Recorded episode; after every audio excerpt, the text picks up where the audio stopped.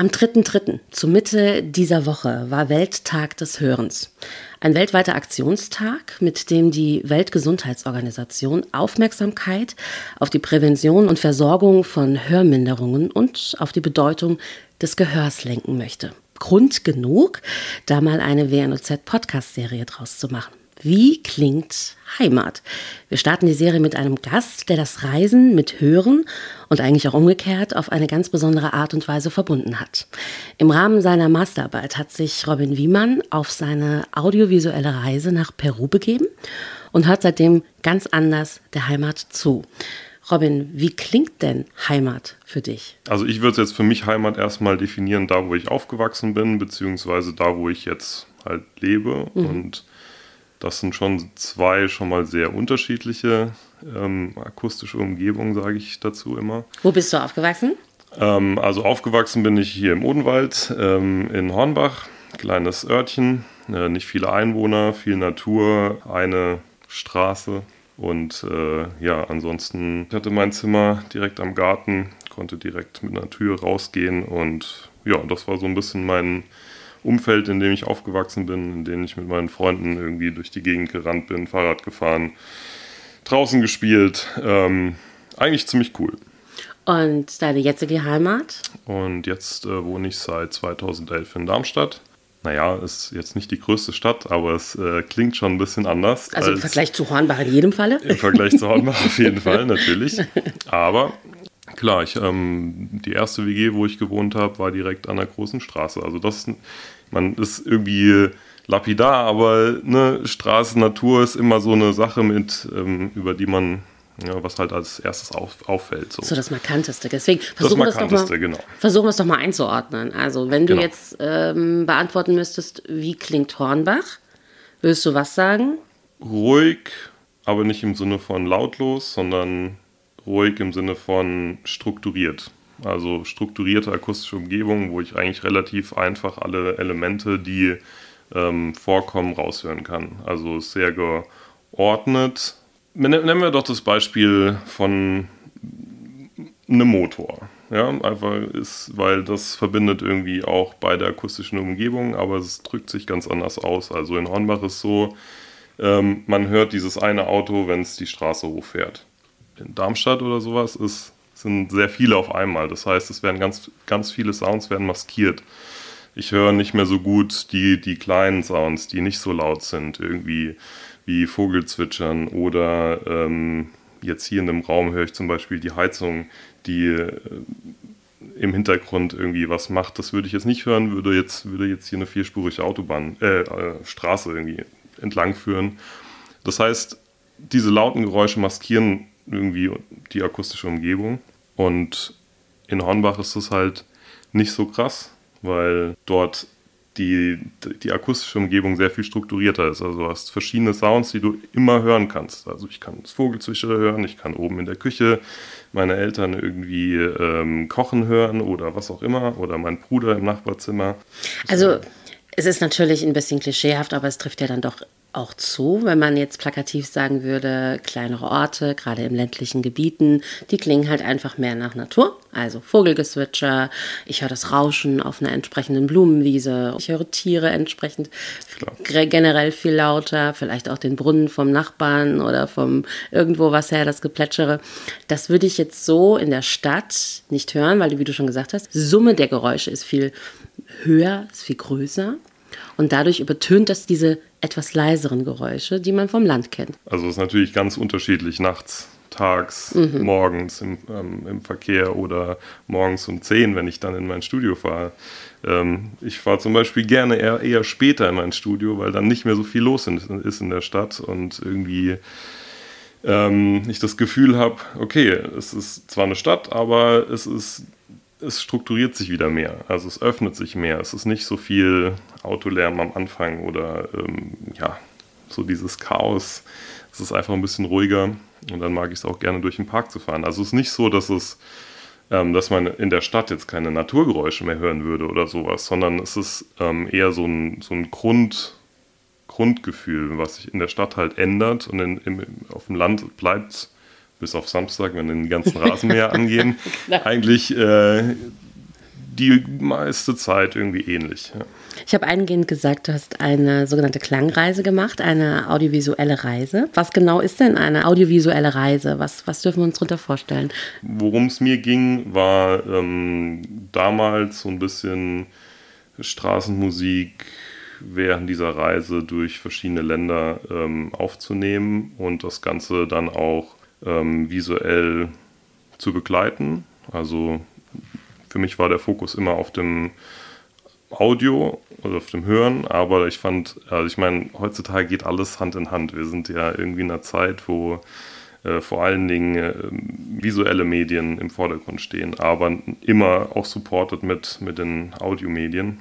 Genau, und jetzt war es mir auf dieser Reise nach Peru, war es mir wichtig, ähm, mal aus Europa rauszukommen. Peru ist sehr unterschiedlich landschaftlich strukturiert. Also wir haben irgendwie die Küste riesengroß, wir haben Riesenstädte, wir haben irgendwie Berglandschaften, Dörfer, den Amazonas, äh, also eine sehr unterschiedliche Wüste, habe ich fast schon vergessen, aber auch sehr wichtig.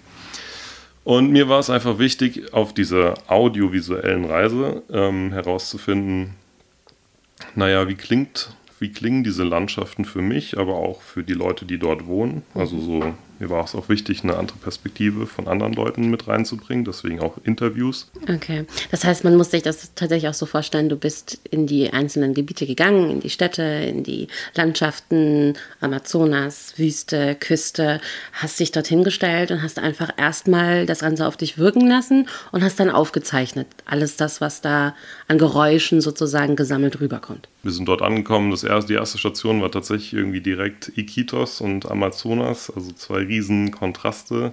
Ich habe eigentlich immer, immer nur ein Aufnahmegerät dabei, auch heute. Das ist irgendwie immer in meinem Rucksack. Okay.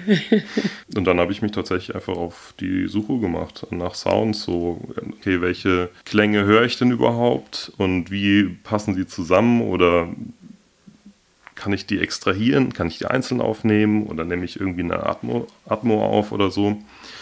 Und mit diesem Gedanken im Kopf bin ich halt immer spontan ähm, zu Fuß unterwegs oder, oder mit dem Bus in Lima oder so bin ich da rangegangen und im, ähm, gerade im Amazonas und Iquitos, wenn man dorthin kommt, Iquitos ist auch eine Riesenstadt, aber halt im Amazonas und dann fährst du mit dem Boot raus, dann hast, fährst du nochmal mit dem Tuk-Tuk und dann geht der Motor auf und dann hast du irgendwie so diese äh, Urwaldklang, keine Ahnung. Es ist, mhm. war sehr interessant für mich einfach, weil dieser Kontrast, alles laut, laut, laut, laut, Boot ist laut, Tuk-Tuk ist laut und dann geht der Motor auf und plötzlich ähm, ist es immer noch laut. Ich war super überrascht, weil so viel passiert im Dschungel. Also das irgendwelche Zikaden, die da ähm, rumrumoren und trotzdem war es durchsichtig. Also es war nicht mehr maskiert von irgendwas. Das fand ich irgendwie sehr interessant. Wie klingt denn Peru?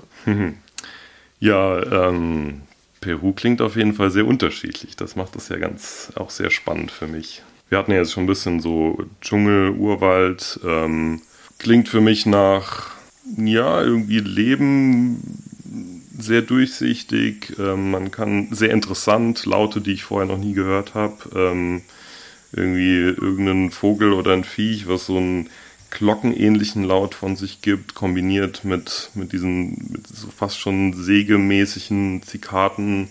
Lauten, ähm, super spannend, wenn dann abends die Frösche irgendwie dazukommen. Also einmal eine sehr natürliche Umgebung, zusammen mit Wasserplätschern und so weiter und so fort. Eigentlich so, wie man es vielleicht sich auch vorstellt oder ne, wenn man irgendwelche Filme guckt oder sowas, das ist schon, schon ähnlich. Dann im Kontrast dazu natürlich irgendwie Lima und Iquitos und in den Städten Arequipa, wo wir waren, die äh, ja schon auch einen eigenen Klang haben. Also es ist natürlich ist es dominiert von Autohupen und ähm, Motorengeräuschen und irgendwie Bauarbeiten und so weiter und so fort, wie man halt sich so eine große, chaotische, wuselige Stadt irgendwie ähm, auch vorstellt. Ähm, aber es hatte schon auch ein Unterschied zu jetzt hier deutsche Städte oder europäische Städte im Allgemeinen.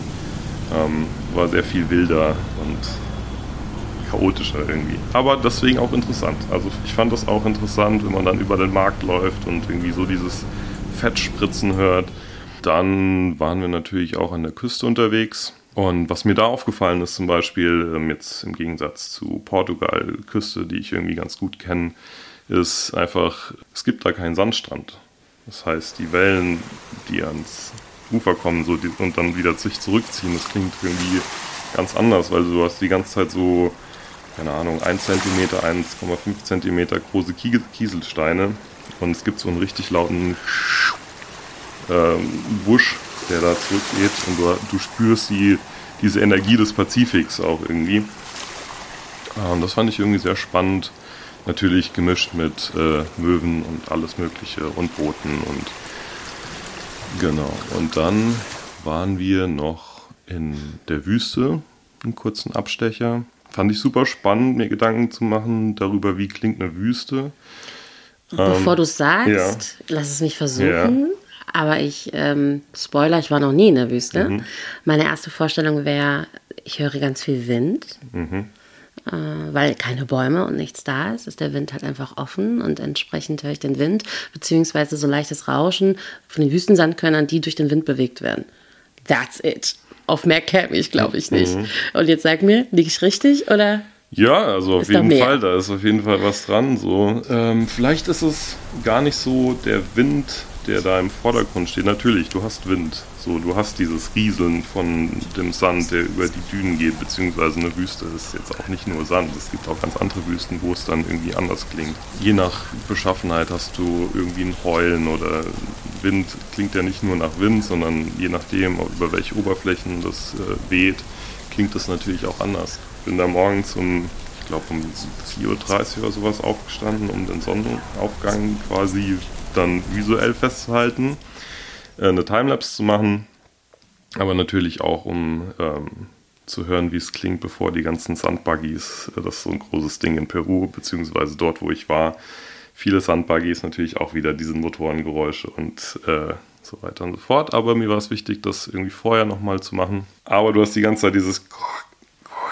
und wieder zurück und das Abrutschen und dann wieder hoch. Und das war super mühsam mit dem eigenen Atem, der natürlich dann auch noch ähm, sehr deutlich hörbar wird. Inwiefern beeinflussen uns deiner Meinung nach Geräusche? Das war ja auch eine ähm, Grundfrage der, dieser ganzen Reise. Ich fand super spannend, dass ich ganz andere Antworten bekommen habe, je nachdem, wo ich war.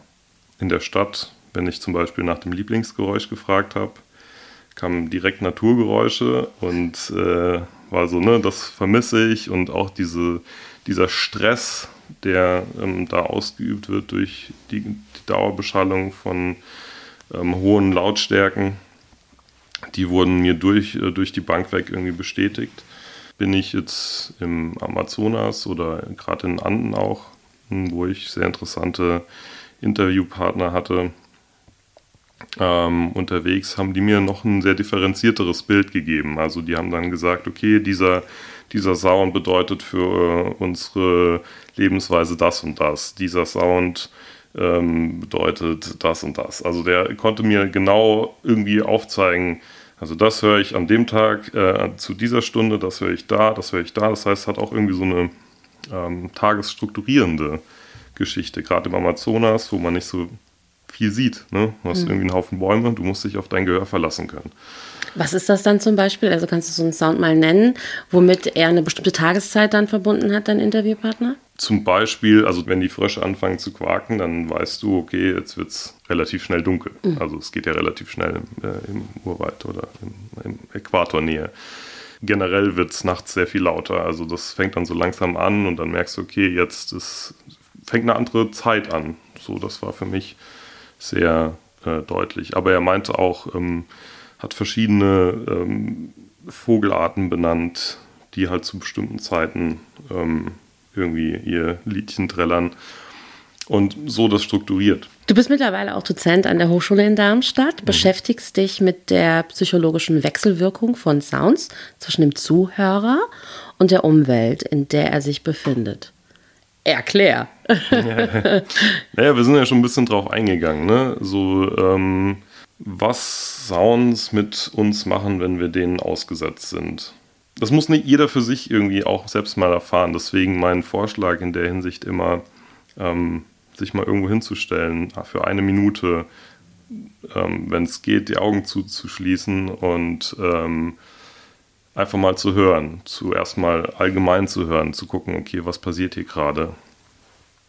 Dann an, anzufangen, verschiedene einzelne Elemente zu identifizieren und auch sich zu fragen, ähm, was macht das gerade mit mir? Also wie wirkt es auf mich? Wie wirken diese einzelnen Elemente in diesem Moment auf mich? Also zum Beispiel stresst es mich, Stress, beruhigt es mich. Genau, ja, mhm. genau. Und das ist das, was du dann halt eben an der Uni untersuchst, näher dir anschaust und dann einordnest? Oder wie dürfen wir uns das vorstellen? Ich überlege mir Projekte, die ich mit den Studierenden machen kann. Und die haben natürlich immer irgendwie einen, einen Ausgangspunkt in dieser akustischen Ökologie. Ähm, und es geht immer darum, naja, wie, wie funktioniert eine akustische Umgebung? Und das dann in einem Projekt umzusetzen, meistens im Kontext von 3D-Audio. Also ähm, ein Soundsystem, wo sehr viele Lautsprecher in einem, in einem Raum stehen und man wirklich äh, überall seine Sounds platzieren kann und eine akustische Umgebung nach seinem Sinne erschaffen kann. Und äh, da sind ganz unterschiedliche Projekte. Das geht von, von einem Hörspiel bis hin zu ähm, experimentellen Geschichten, bis hin zu 3D-Musikkompositionen. Das sind Studierenden eher selbst überlassen, was sie daraus machen möchten. Warum ist Hören so wichtig? Naja, im Gegensatz zu vielen anderen unserer äh, Sinne können wir die Ohren nicht zumachen. Also wir können natürlich uns irgendwelche ähm, Ohrstöpsel reinmachen und versuchen uns abzuschotten oder wir können uns Kopfhörer aufsetzen und äh, irgendwie in uns eine andere akustische Umgebung hineinversetzen, sei es jetzt Musik oder Aufnahmen oder wie auch immer. Aber ähm, nichtsdestotrotz haben wir immer, hören wir immer was. Selbst wenn wir diese Ohrstöpsel drin haben, hören wir dann irgendwie unser Herz schlagen oder unser Blut rauschen. Also das ist einfach nicht wirklich möglich, ähm, im Gegensatz zum Sehen die Augen zuzumachen und gut ist, sondern wir nehmen immer was wahr, auch nachts, wenn wir schlafen, wenn wir uns ausruhen, äh, wenn wir durch die Gegend laufen. Wir sind immer beeinflusst von dem, was wir hören. Das ist sehr unterbewusst, aber ich glaube sehr mächtig ist das falsche Wort. Äh, es ist halt stetig präsent, ob wir es wollen oder nicht, so ungefähr. Ne? Es lässt sich ja, nicht stoppen es beeinflusst uns sehr stark, würde ich mal sagen. Hm. Ja. Hast du schon eine nächste Klangreise geplant? Im Moment nicht so. Es ist natürlich auch mit den ganzen um äh, Gegebenheiten irgendwie ein bisschen schwierig. Laufe im Moment öfters einfach mit meinem Aufnahmegerät durch Darmstadt und schaue, was ich denn da noch so finde. Und ich bin im Moment sehr viel im, im Studio und ähm, arbeite an Projekten mit Freunden, mit Musikern. Ähm, das ist im Moment so meine Klangreise. Ich wollte gerade sagen, da machst du schon eine Klangreise, das aber eben nicht im Fall. Ausland.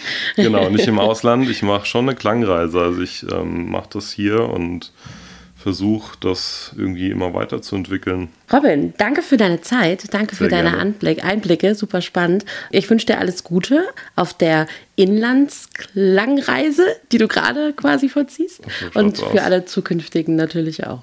Ja, vielen Dank. Schön, dass ich hier sein kann.